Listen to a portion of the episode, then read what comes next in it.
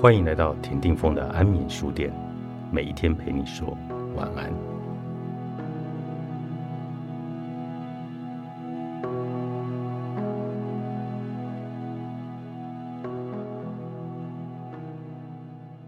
远处的泥沼里，我突然看到一条挣扎的鱼，更准确的说，是抖作一团的泥土，或是一节被遗弃的干枝，或是蚯蚓。当我用手将它捏起来的时候，发现它软绵绵的，的确是一个生命，一条漏网之鱼，应该还能活。我轻轻地将它送入水中，没有告别，也没有回头，只是一个浅浅的水波就不见了。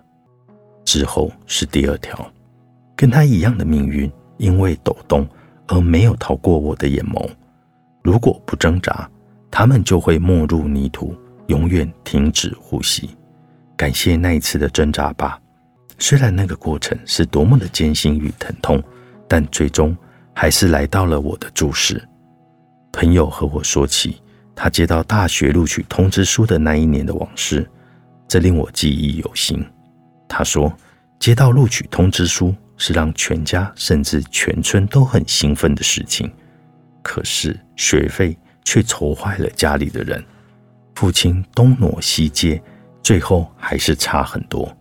情急之下，想到自己家里有一门远房亲戚，那是一个有钱的户，平日里没有少做耀武扬威的事情。父亲是一个正直憨厚的人，看不惯他这样的作风，好几次还当着很多人的面顶撞了他，这让那富贵的亲戚很没有面子。心情极为不爽，所以两家几乎也就没有什么走动了，亲戚间的关系也就这样名存实亡。但父亲硬着头皮去了那亲戚家，却无功而返，钱没有借到，反而受尽了奚落。你不是有骨气吗？有骨气就别来和我借钱啊！这是不用想都能猜得到的富贵亲戚要说的话。父亲说：“我再去一遍。”多说点好话吧，就不信他还能够一点都不看这个亲戚的面子。再说，我的小孩上了大学，以后就是体面的人了，他们也总有求于我的时候吧。父亲胡乱吃了一口饭，跺跺脚，仿佛给自己下了很大的决心一样，又一次的推门走了。亲戚知道他们家很穷，还是不肯把钱借给他们。任凭父亲说尽了好话，父亲灰头土脸的回来，蹲在墙角，一口一口的抽着闷烟。母亲也缩在床头暗自垂泪。朋友心疼父母，对他们说：“这个大学他不想念了，他要出去打工赚钱。”父亲当时就火大了，对他说：“你只管念你的书，钱的事情他来想办法。”然后把烟袋锅。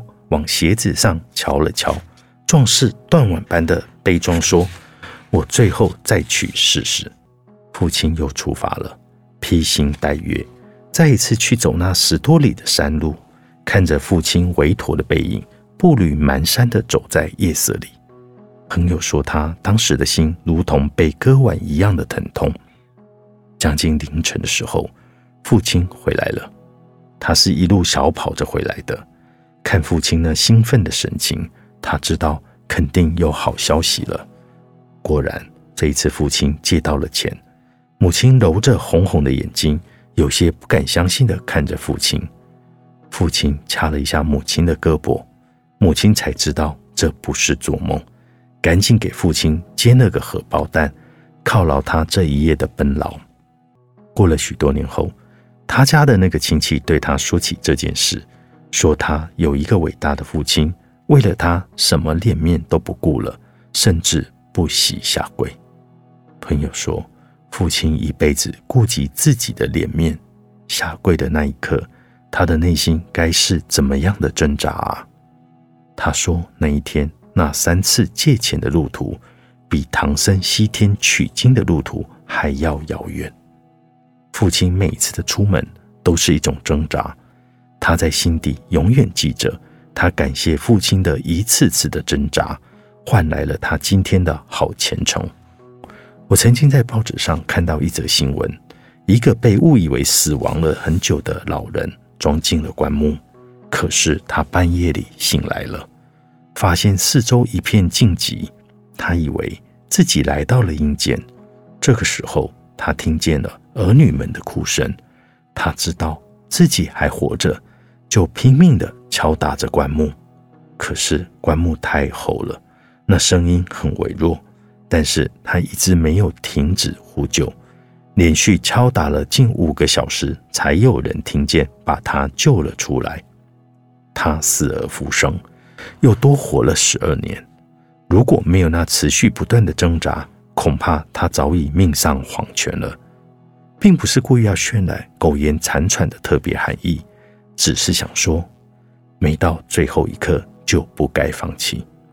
当世界所有的灯都灭了，你想就要离去了吧？不会再有任何一盏灯为你点燃。但是你错了，人间的灯火就是那样的反复无常，说不定何时为你点亮。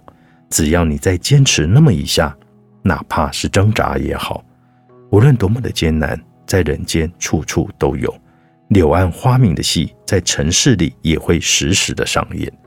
就像那一条濒临死亡的鱼，用一次次微弱的挣扎，终于另一盏慈悲的灯为它亮起。急不来时，你可以按一下暂停键。作者：朱晨玉，静好出版。